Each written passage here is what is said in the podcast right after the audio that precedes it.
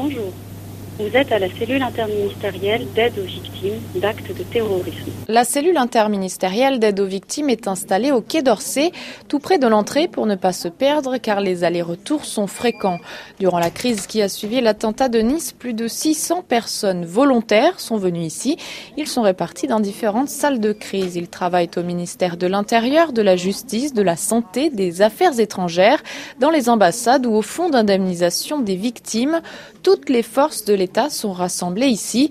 Ces équipes ne sont pourtant pas habituées à travailler ensemble. Patrice Paoli est le directeur de la cellule interministérielle d'aide aux victimes. On a une mission collectivement et cette mission, même dans les moments où le bateau euh, tangue, parce que parfois c'est difficile, beaucoup de gens appellent, les situations, rien n'est jamais parfait dans le traitement et on a toujours le sentiment qu'on peut faire mieux.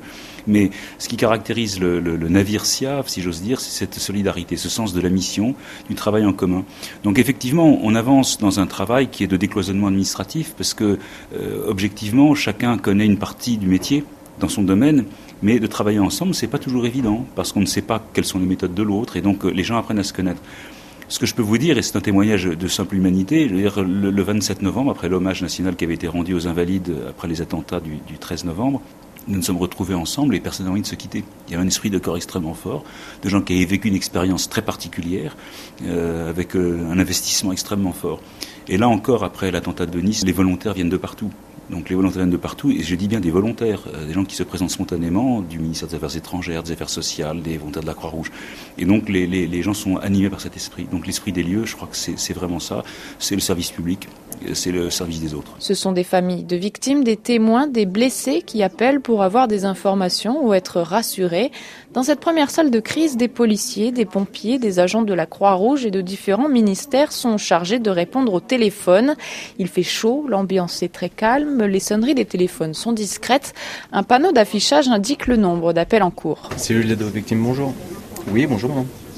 Eh, madame, madame, madame, madame, vous pouvez me répéter votre nom? Vous êtes une cousine D'accord. Redonnez-moi. Dans la semaine qui a suivi l'attentat de Nice, il a fallu répondre à plus de 17 000 appels. Caroline Van est chef de salle dans la cellule de réponse téléphonique. Il y a 10 personnes qui sont euh, derrière les téléphones. Euh, au plus fort, euh, disons, de, cette situation de crise, vendredi, nous avions 76 personnes hein, qui répondaient en simultané avec tous les mêmes éléments de langage, donc pour assurer une homogénéité, bien sûr. Ces appels sont ensuite transférés dans une autre salle de crise, au pôle blessé, à l'étage au-dessus. Cette grande salle de réunion a été réorganisée. Plusieurs personnes travaillent derrière le même ordinateur. On chuchote dans une ambiance sérieuse et sereine. Ici, une vingtaine de professionnels de santé, infirmiers, psychologues, psychiatres.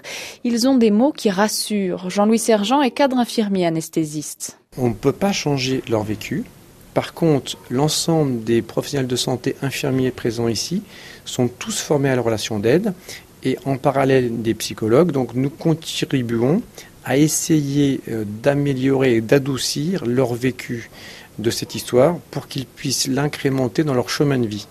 Que ça devienne un événement, je vais prendre une image un peu banale, mais comme une chute de vélo euh, tout au long de leur vie. Redescendons dans la dernière salle de crise. Ici, une trentaine de personnes sont affairées à répondre au téléphone ou remplir des dossiers, notamment pour l'indemnisation des victimes, une mission qui doit se faire rapidement et qui se poursuit même quand la situation de crise est passée. La mission de la cellule interministérielle d'aide aux victimes ne s'arrête donc jamais. Depuis sa création en janvier 2015 avec les attentats de Charlie Hebdo, les procédures ont sans cesse été revues pour être améliorées.